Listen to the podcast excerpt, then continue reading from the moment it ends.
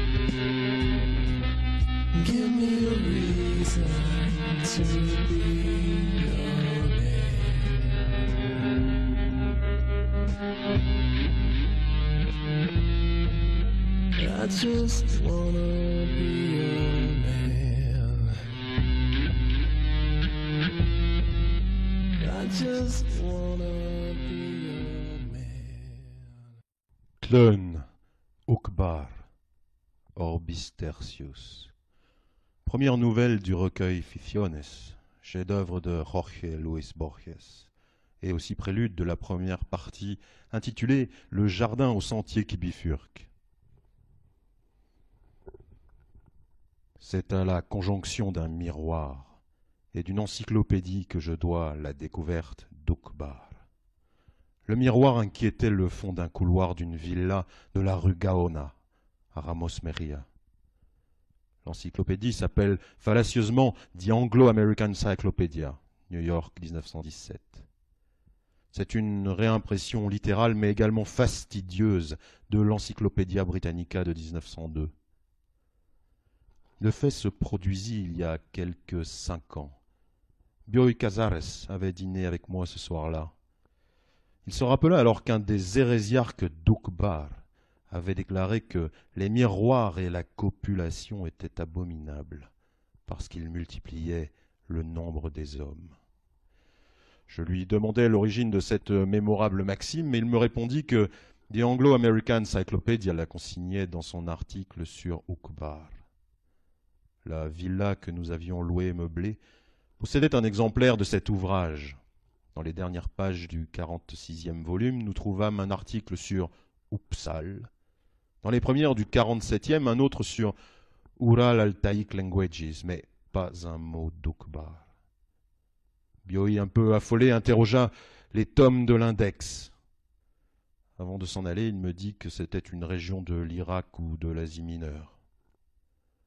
Je conjecturais que ce pays sans papier d'identité, cet hérésiarque anonyme, était une fiction improvisée par la modestie de Bioï pour justifier une phrase.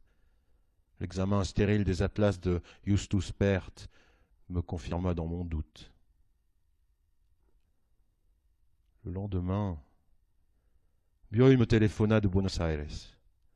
Il me dit qu'il avait sous les yeux l'article sur Ukbar dans le 46e tome de l'encyclopédie. Il s'était souvenu de Copulation and mirrors are abominable. Le texte de l'encyclopédie disait Pour un de ces gnostiques, l'univers visible était une illusion ou, plus précisément, un sophisme. Les miroirs et la paternité sont abominables parce qu'ils le multiplient et le divulguent. Le volume qu'apporta Bioy était effectivement le 46e de l'Anglo-American Cyclopedia. Sur le frontispice et le dos du volume, l'indication alphabétique Tor, plus loin, oups, était celle de notre exemplaire, mais au lieu de 917 pages, le livre en contenait 921.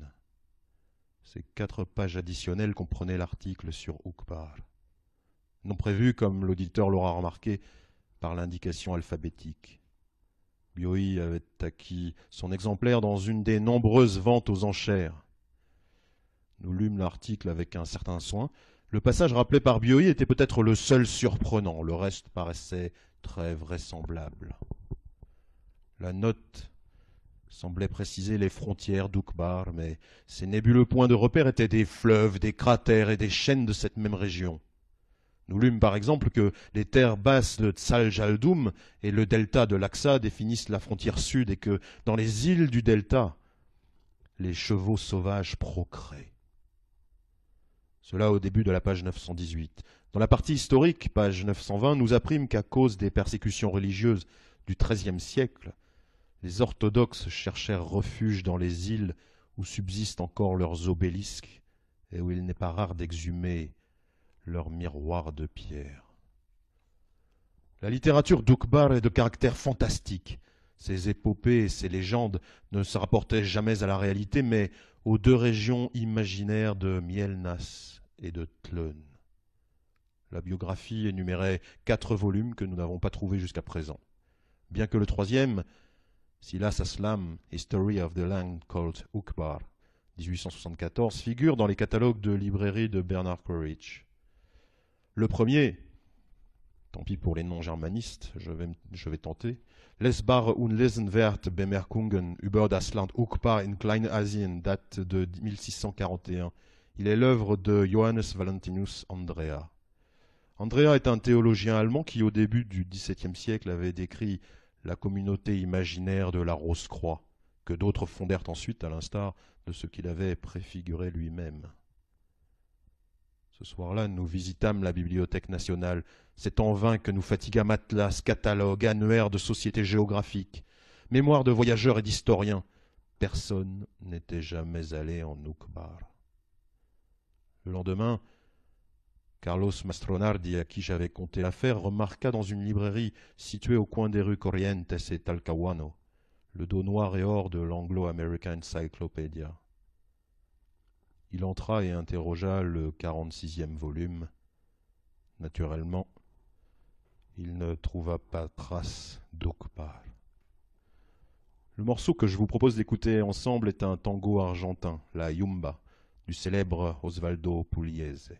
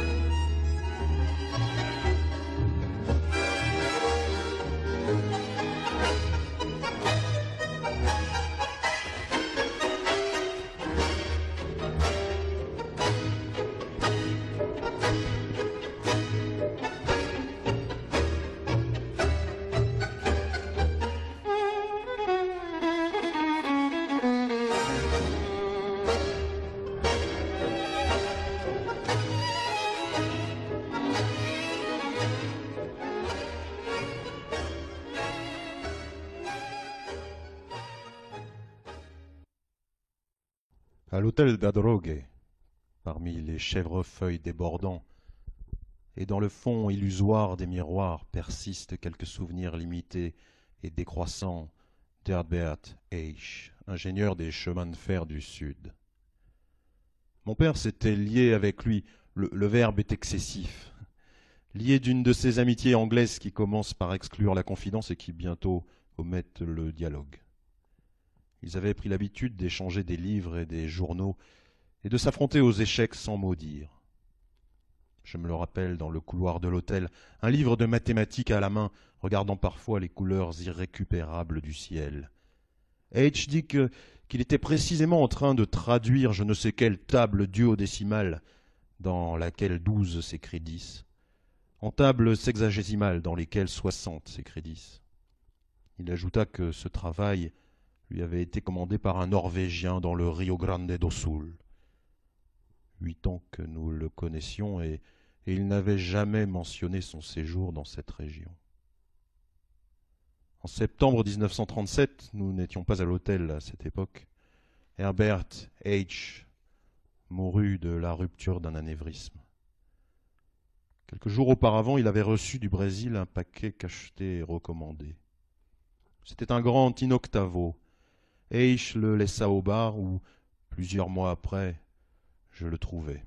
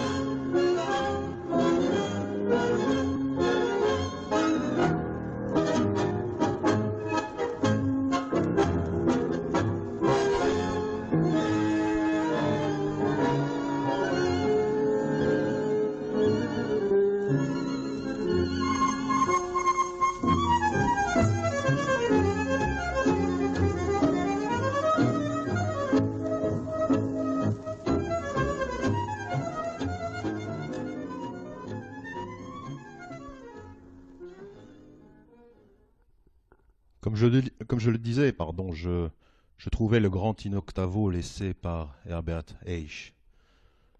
Je me mis à le feuilleter et j'éprouvais un vertige étonné et léger que je ne décrirai pas, parce qu'il ne s'agit pas de l'histoire de mes émotions, mais d'Ukbar, de Tlön et d'Orbis Tertius. Sur le dos en cuir jaune, je lus ces mots curieux que reproduisait le frontispice. A First Encyclopedia of Tlön, Volume 11, Collier to Younger. Il n'y avait aucune indication de date ni de lieu. À la première page et sur une feuille de papier de soie qui recouvrait une des planches en couleur était imprimé un ovale bleu avec une inscription Orbis Tertius.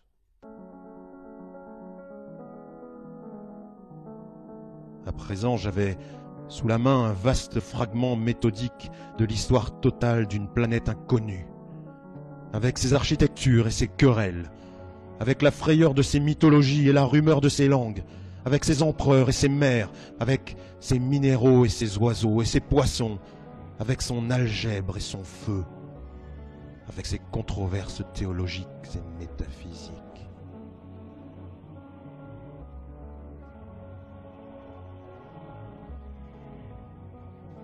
Quels furent les inventeurs de Tlön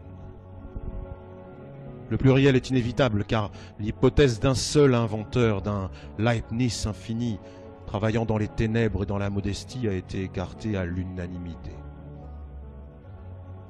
Ce plan, ce plan est si vaste que la contribution de chaque écrivain est infinitésimale.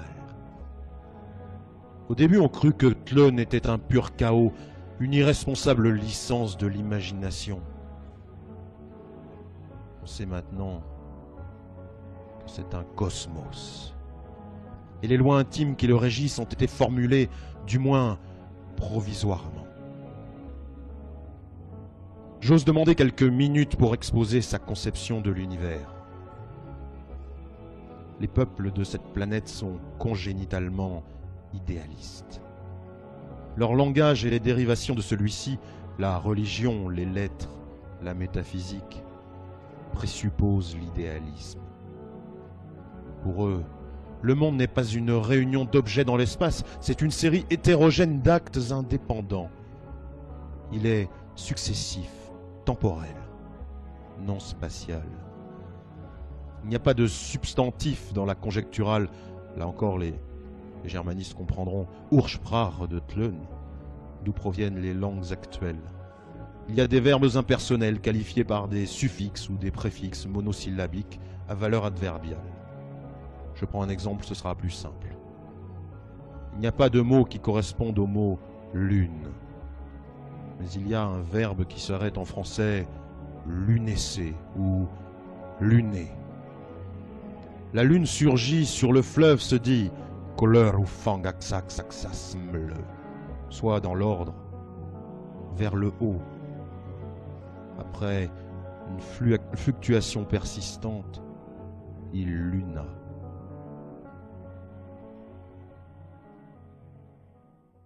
Ce qui précède se rapporte aux langues de l'hémisphère austral.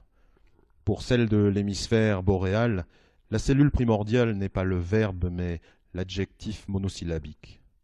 Le substantif est formé par une accumulation d'adjectifs. On ne dit pas lune mais, mais aérien clair sur rond obscur ou orangé ténu du ciel ou n'importe quelle autre association d'ailleurs.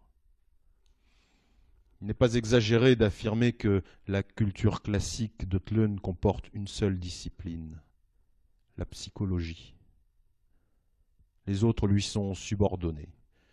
J'ai dit que les hommes de cette planète conçoivent l'univers comme une série de processus mentaux qui ne se développent pas dans l'espace, mais successivement dans le temps. Ils ne conçoivent pas que le spatial dure dans le temps. La perception d'une fumée à l'horizon, puis du champ incendié, puis de la cigarette à moitié éteinte qui produisit le feu, est considéré comme un exemple d'association d'idées. Ce monisme ou idéalisme total annule la science. Expliquer ou juger. Un fait, c'est, c'est l'unir à un autre. Cet enchaînement d'Antlun est un état postérieur du sujet qui ne peut affecter ou éclairer l'état antérieur on pourrait en déduire qu'il n'y a pas de science dans Tlön, ni même de raisonnement.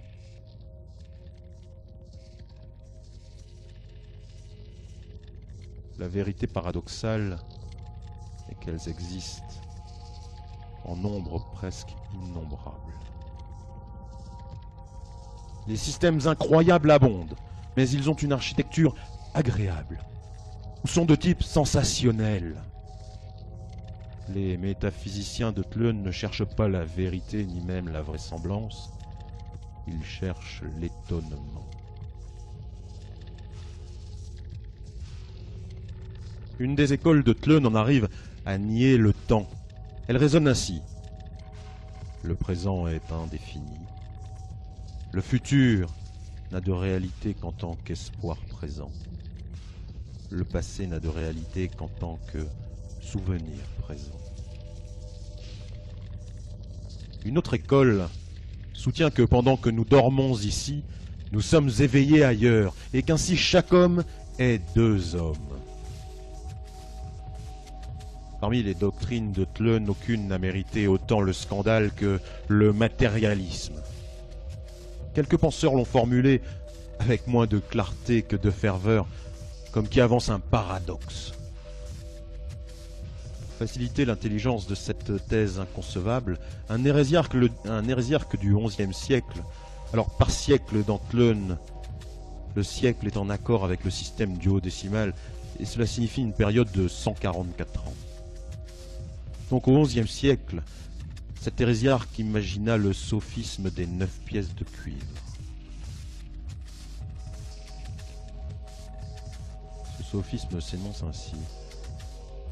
Le mardi, X traverse un chemin désert et perd neuf pièces de cuivre. Le jeudi, Y trouve sur le chemin quatre pièces, un peu rouillées par la pluie du mercredi. Le vendredi, Z découvre trois pièces sur le chemin. Le vendredi matin, X trouve deux pièces dans le couloir de sa maison. L'hérésiarque voulait déduire de cette histoire la réalité, la continuité des neuf pièces récupérées. Il est absurde, affirmait-il, d'imaginer que quatre des pièces n'ont pas existé entre le mardi et le jeudi, trois entre le mardi et l'après-midi du vendredi, et deux entre le mardi et le matin du vendredi. Il est logique de penser qu'elles ont existé, du moins secrètement, d'une façon incompréhensible pour les hommes pendant tous les instants de ces trois délais. Le langage de Tlön se refusait à formuler ce paradoxe. La plupart ne le comprirent pas. Et ils rappelèrent que tout substantif, homme, pièce, jeudi, mercredi, pluie, n'a qu'une valeur métaphorique.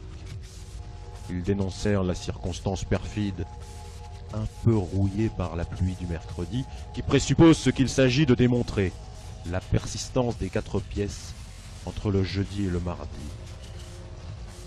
Ils expliquèrent que l'égalité est une chose et que l'identité en est une autre. Soit le cas hypothétique de neuf hommes qui, au cours de neuf nuits successives, souffrent d'une vive douleur. Ne serait-il pas ridicule, interrogèrent-ils, de prétendre que cette douleur est la même?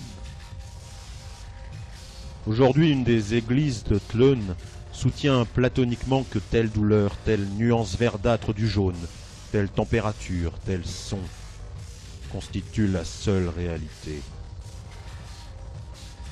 Tous les hommes, au moment vertigineux du coït, sont le même homme. Tous les hommes qui répètent une ligne de Shakespeare sont William Shakespeare. Si l'égalité comporte l'identité, il faudrait aussi admettre que les neuf pièces en sont une seule. Cent ans après que fut énoncé le problème, un penseur non moins brillant que l'hérésiarque, mais de tradition orthodoxe, lui, formula une hypothèse très audacieuse.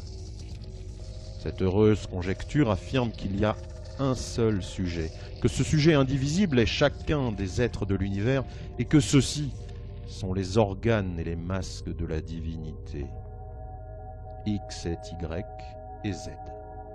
Z découvre trois pièces parce qu'il se rappelle que X les a perdues. X en trouve deux dans le couloir parce qu'il se rappelle que les autres ont été récupérées.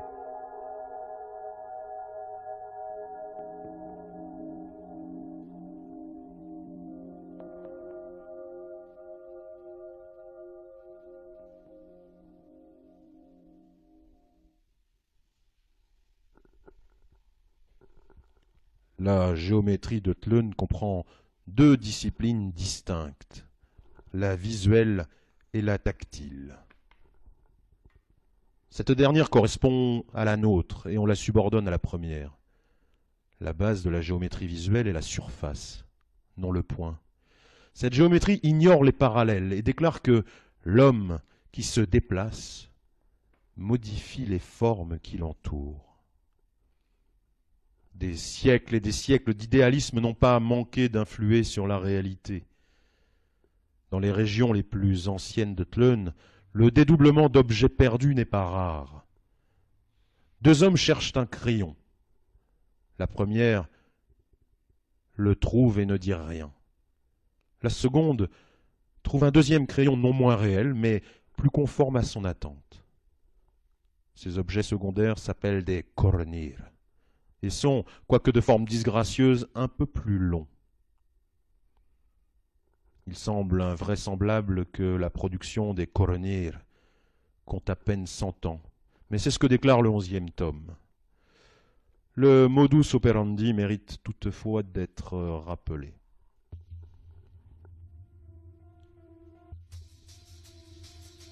Le directeur d'une des prisons de l'État communiqua aux prisonniers que l'ancien lit d'un fleuve, que dans l'ancien lit d'un fleuve, il y avait certains sépulcres. Et il promit la liberté à ceux qui lui apporteraient une trouvaille importante. Pendant les mois qui précédèrent qui précédèrent les fouilles, on leur montra des planches photographiques de ce qu'ils allaient trouver. Ce premier essai prouva que l'espoir et l'avidité peuvent inhiber. Une semaine de travail à la pelle et au pic ne réussit pas à exhumer d'autres couronnes qu'une roue couverte de rouille, de date postérieure à l'expérience. Celle-ci fut maintenue secrète et répétée ensuite dans quatre collèges. Dans trois, l'échec fut presque total. Dans la quatrième, dont le directeur mourut fortuitement pendant les premières fouilles, les élèves exhumèrent ou produisirent un masque en or, une épée archaïque, deux ou trois amphores de terre et le torse verdâtre et mutilé d'un roi portant sur la poitrine une inscription qu'on n'a pas encore réussi à déchiffrer. C'est ainsi qu'on découvrit l'incapacité de témoins qui connaîtraient la nature expérimentale des recherches. Les investigations en masse produisent des objets contradictoires. On préfère maintenant les travaux individuels et presque improvisés. L'élaboration méthodique des Cornir, dit le onzième tome, a rendu des services prodigieux aux archéologues. Elle a permis d'interroger et même de modifier le passé, qui maintenant n'est pas moins malléable et docile que l'avenir. Dans Tlön, les choses se dédoublent. Elles ont aussi une propension à s'effacer et à perdre leurs détails quand les gens les oublient. Classique est l'exemple d'un seuil qui subsista tant qu'un mendiant s'y rendit et que l'on perdit de vue à la mort de celui-ci. Parfois, des oiseaux, un cheval, ont sauvé les ruines d'un amphithéâtre.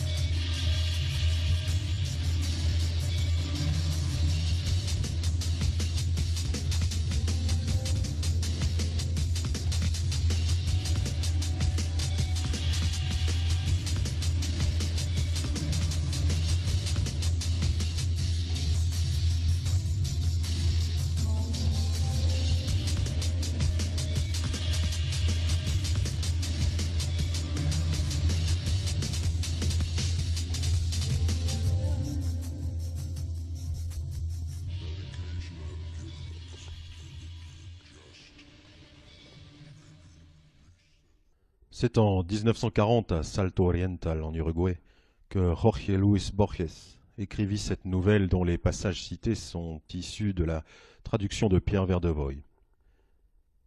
Il existe un post-scriptum à cette nouvelle, écrit en 1947.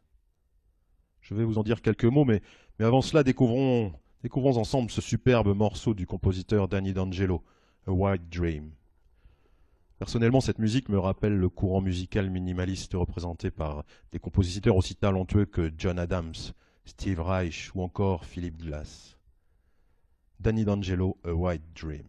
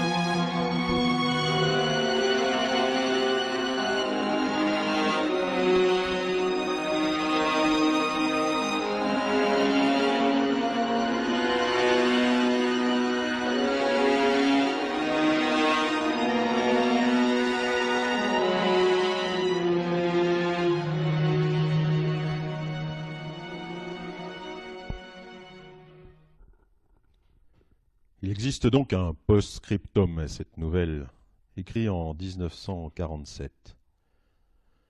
Je reproduis l'article précédent tel qu'il parut dans l'anthologie de la littérature fantastique 1940.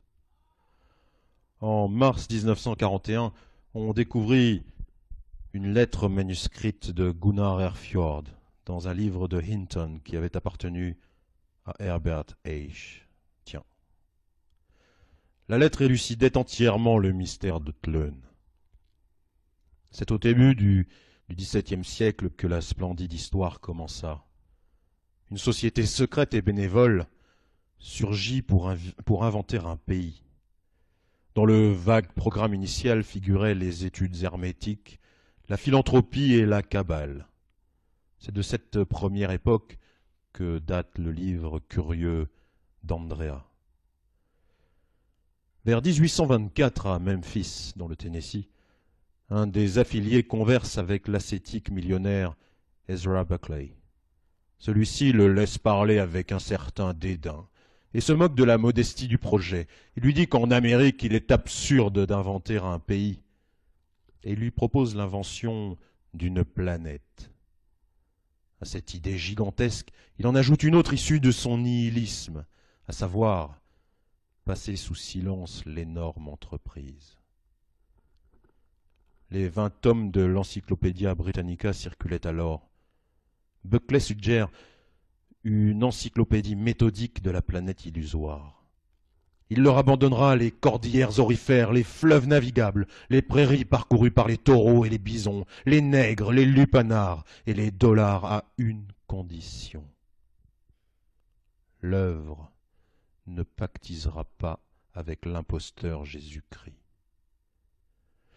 Buckley ne croit pas en Dieu, mais il veut démontrer au Dieu inexistant que les mortels sont capables de concevoir un monde. Buckley est empoisonné à bâton rouge en 1828. En 1914, la société remet à ses collaborateurs au nombre de 300 le volume final de la première encyclopédie de Tlön. L'édition est secrète.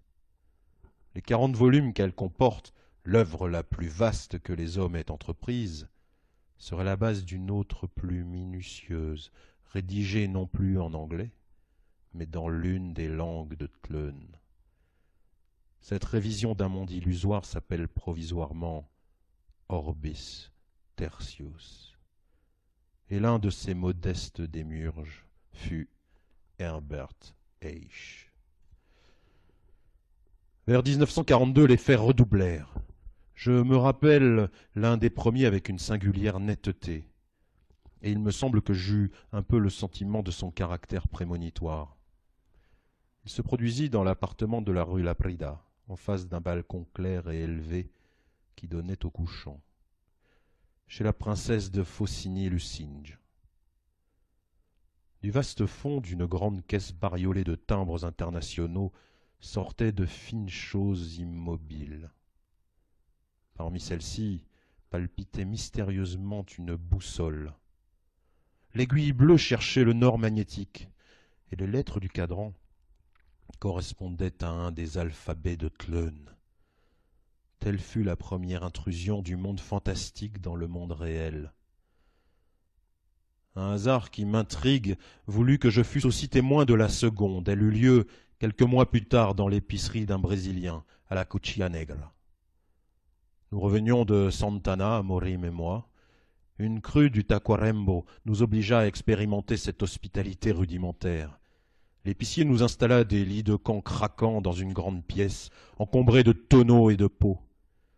Nous nous couchâmes, mais nous ne pûmes dormir avant l'aube, à cause de l'ivresse d'un voisin invisible, qui faisait alterner des jurons inextricables et des rafales de milongas, ou plutôt des rafales d'une seule milonga. Cela va sans dire, nous attribuâmes ces vociférations persistantes au rhum fougueux du patron. À l'aube, L'homme était étendu mort dans le couloir. La dureté de sa voix nous avait abusés, c'était un jeune homme. Dans son délire, il avait, il avait fait tomber de sa ceinture quelques pièces de monnaie et un cône de métal brillant. Je me rappelle que, que le poids de ce cône était intolérable. Je, je pus à peine le soulever. Et qu'après avoir retiré le cône, la pression demeura. L'évidence d'un objet tout petit et très lourd à la fois laissait une impression désagréable de dégoût et de peur. Personne ne savait rien du mort sinon qu'il venait de la frontière. Ces petits cônes très lourds, faits d'un métal qui n'est pas de ce monde, sont l'image de la divinité dans certaines religions de Tlön. Je vous propose une pause musicale avec le groupe LNG et son morceau En Negro.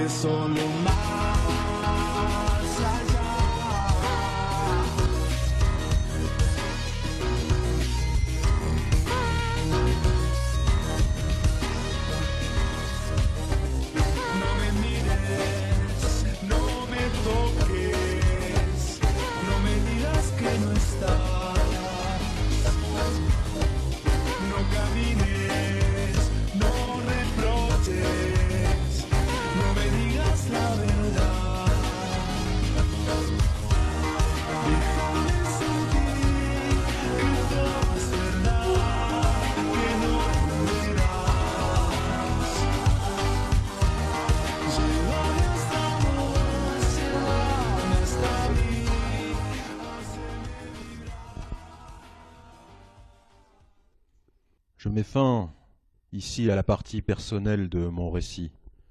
Le reste est dans la mémoire de, tous les auditeurs.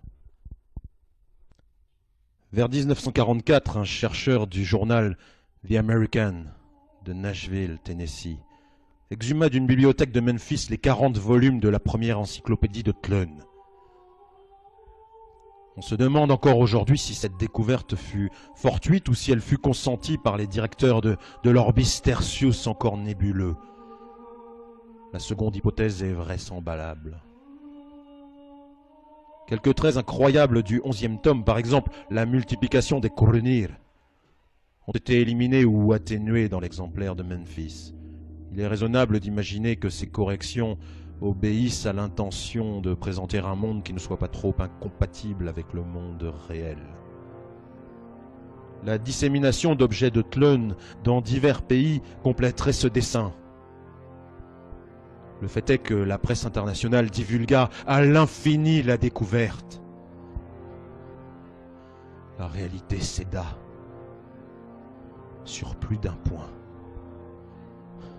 Certes, elle ne demandait qu'à céder. Il y a dix ans, il suffisait de, n'importe quelle symétrie ayant l'apparence d'ordre, le matérialisme dialectique, l'antisémitisme, le nazisme, pour ébaudir les hommes. Comment ne pas se soumettre à Tlön, à la minutieuse et vaste évidence d'une planète ordonnée? Inutile de répondre que la réalité est également ordonnée. Peut-être l'est-elle, mais suivant des lois divines. Je traduis. Des lois humaines que nous ne finissons jamais de percevoir. Tlön est peut-être un labyrinthe, mais un labyrinthe ourdi par des hommes et destiné à être déchiffré par les hommes. Le contact et la fréquentation de Tlön ont désintégré ce monde. Enchanté par sa rigueur, l'humanité oublie et oublie de nouveau qu'il s'agit d'une rigueur de joueurs d'échecs, non d'anges. Dans les écoles a déjà pénétré la langue primitive, conjecturale de Tlön. Déjà l'enseignement de son histoire harmonieuse et pleine d'épisodes émouvants a oblitéré celle qui présida mon enfance. Déjà, dans les mémoires, un passé fictif occupe la place d'un autre, dont nous ne savons rien avec certitude. Qu'il est faux. Je suppose que la biologie et les mathématiques attendent aussi leur avatar. Une dynastie dispersée de solitaires a changé la face du monde. Sa tâche se poursuit, si nos prévisions sont exactes. D'ici cent ans, quelqu'un découvrira les cent tomes de la seconde encyclopédie de Tlön. Ainsi, l'anglais, le français et l'espagnol lui-même disparaîtront de la planète. Le monde sera Tlön.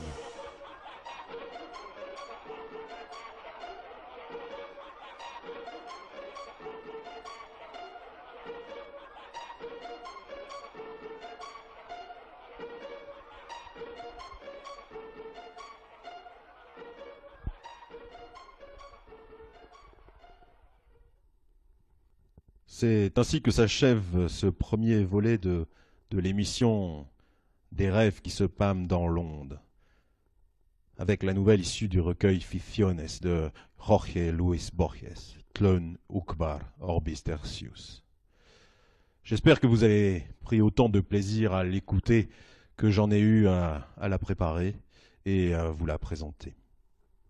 Le dernier morceau que je vous propose d'écouter ensemble ce soir s'intitule Heartbeat 2007 et est l'œuvre du groupe MZK. Je vous souhaite à toutes et tous une très bonne nuit et ne soyez pas trop sages. Bonsoir et à la semaine prochaine.